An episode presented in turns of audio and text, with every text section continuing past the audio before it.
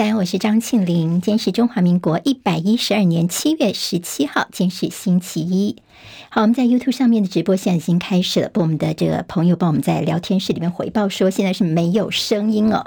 好，不晓得这个音讯是出了什么样的问题。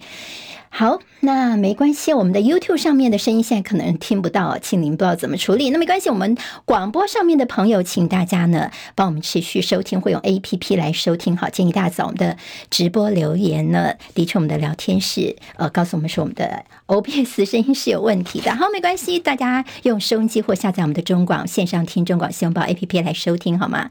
好，我们看天气方面，轻度台风泰利离台湾渐渐的远，朝广东前进。好，气象局。于提醒，未来一周天气是天热，要留意午后雷阵雨。午后容易有雷雨，有时候可能会下到晚上，高温三十二到三十五度。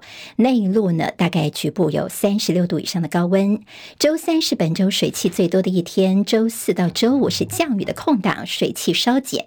在菲律宾东方又会有热带系统发展，今年第五号台风会叫做杜苏芮，最快在周四生成，并且从周六开始间接的影响到台湾天气，受到太泰。台风的路径跟外围环流影响，基于飞行的安全考量，台湾虎航、星宇、长荣今天都有航班受影响。华航目前航班都是正常的。好，我们的这个在 YouTube 上面的直播，今天的音讯有问题啊。那么在我们的直播结束之后，请您等一下呢也会剪接播客，所以也拜托大家，如果要收听我们的新闻的话呢，可以到我们的呃且播客频道上面来来收听今天的六点钟新闻。对大家造成的不便，非常的抱歉。好，南韩从上周开始暴雨，死亡增加到三十七人。中部的中清北道河水溃堤淹没了车行地下道，包括一辆大巴士，总共十五车受困，累计已经发现了八具遗体了。而日本同样是面临到暴雨，还有猛暑日的威胁。关东的群马县昨天飙到三十九点七度，刷新日本今年的最高温。全球最热地区之一的美国加州死亡谷气温恐怕会飙到五十四点四度。死亡谷在一九一三年的七月曾经有五十六点七度，当时被认为是全球最高温记录。在欧洲地中海地区超过摄氏四十度，意大利最近恐怕会有四十八度的高温。英国经济学人引述论文的报道，在二一零零年之前，地中海附近的气温可能每年都会飙破摄氏四十五度，五十度的高温恐怕是更常见的。好，我们在网球好手谢淑薇今年复出屡创惊奇。好，在上个月法网，他才刚高捧金杯，跟捷克老搭档史翠克娃以非种子身份闯进温布顿决赛。今天再以七比五、六比四胜出，谢淑薇生涯第六座大满贯入袋，不但是第四度夺下温网的女双冠军，也缔造温网女双惊人的跨季十八连胜，同时写下了海峡大满贯纪录。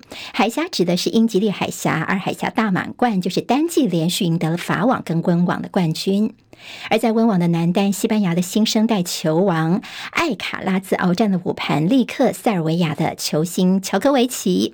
乔科维奇在温网的五连霸跟八度封王梦碎，也吹响了男子网坛的世代交替的号角，错失了五连霸，那么乔帅是伤心落泪。在日本举行为期两天的非官方海峡的台海危机兵推，昨天闭幕。台湾首度受邀参与，就发现了台美日之间没有安保对话机制是一个非常大的问题。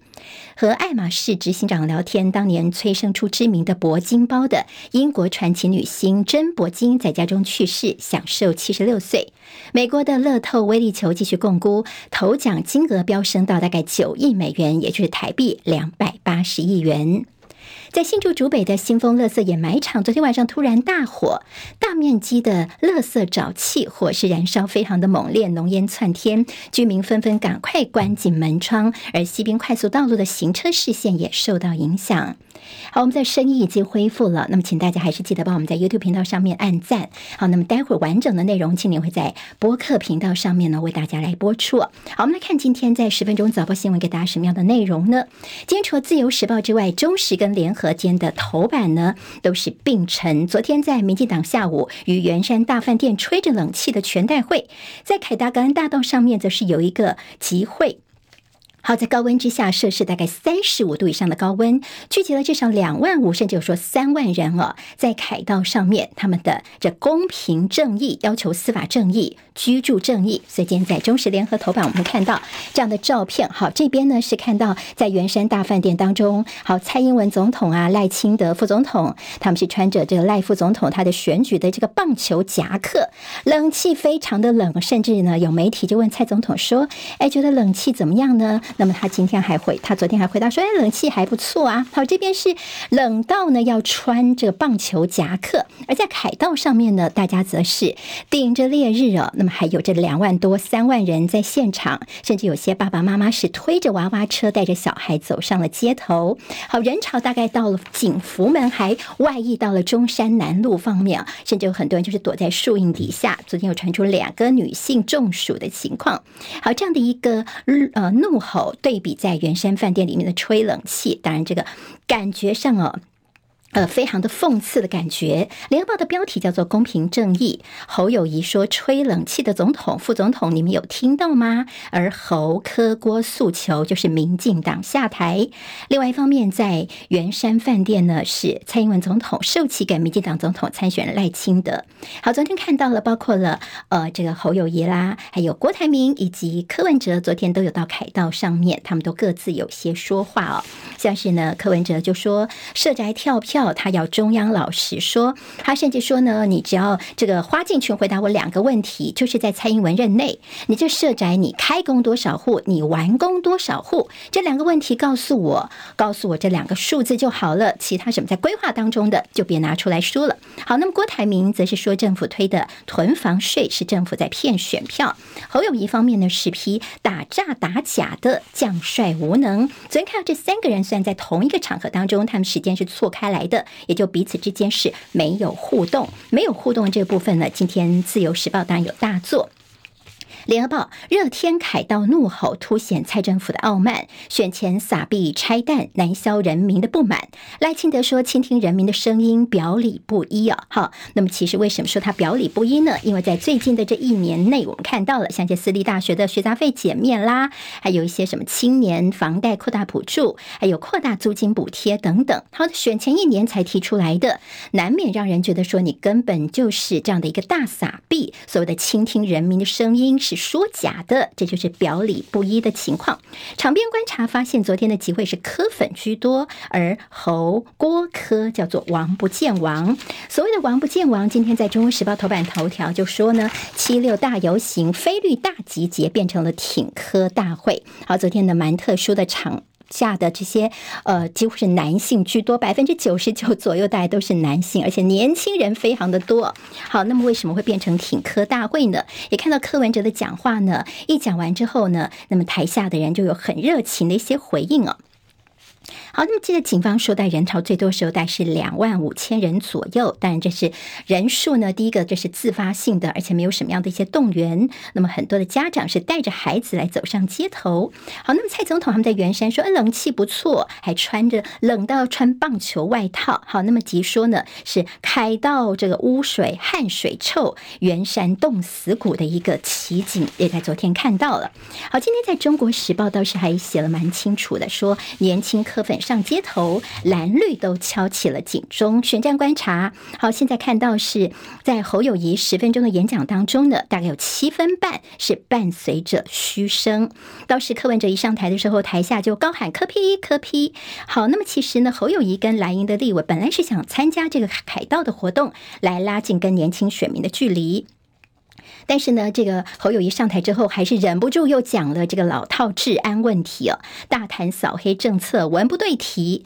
那么台下的年轻人就失去了耐心了。再像国民党立院党团立委参选人在台上排排站，哇，正更是戳中了年轻人最讨厌的国民党的官僚气息，也让蓝营在这场游行当中完全没有加分。好，这是中国时报的报道哦。好，那么其实他的造势被倒赞，年轻人呢，在算侯友谊说，呃，抓到。炒房就重惩，甚至说要成立黑道帮派认定审议委员会。但是当初说好这个活动呢，其实不应该有些什么样选举。但是侯友谊在言辞当中就说，他上台之后上任之后要怎么样怎么样哦，所以台下就有些嘘声或者倒赞出来了。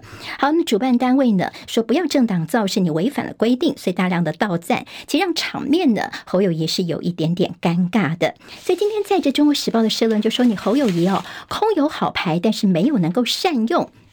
好，现在大家都希望能够把民进党给下架，但是呢，现在似乎在呃你。呃，侯友谊没有善用现在所面临到的一些优势哦。好，那么甚至呢，现在所谓的蓝白和非绿联盟是最有胜算的，但是呢，现在被点到的其他人，什么韩国瑜啦、郭台铭、柯文哲，甚至呢没有意参选的卢秀燕，那么他谁能够比侯友谊的这个民调更好呢？好，那么侯友谊，你的好牌不要打成了烂牌了。好，那么今天在《中国时报》还说，非绿是各怀鬼胎，没有诚信怎么合作呢？黄国昌的土地。争议不断，而侯郭科各有所图，再也裂痕加深，下架民进党政府是谈何容易呀？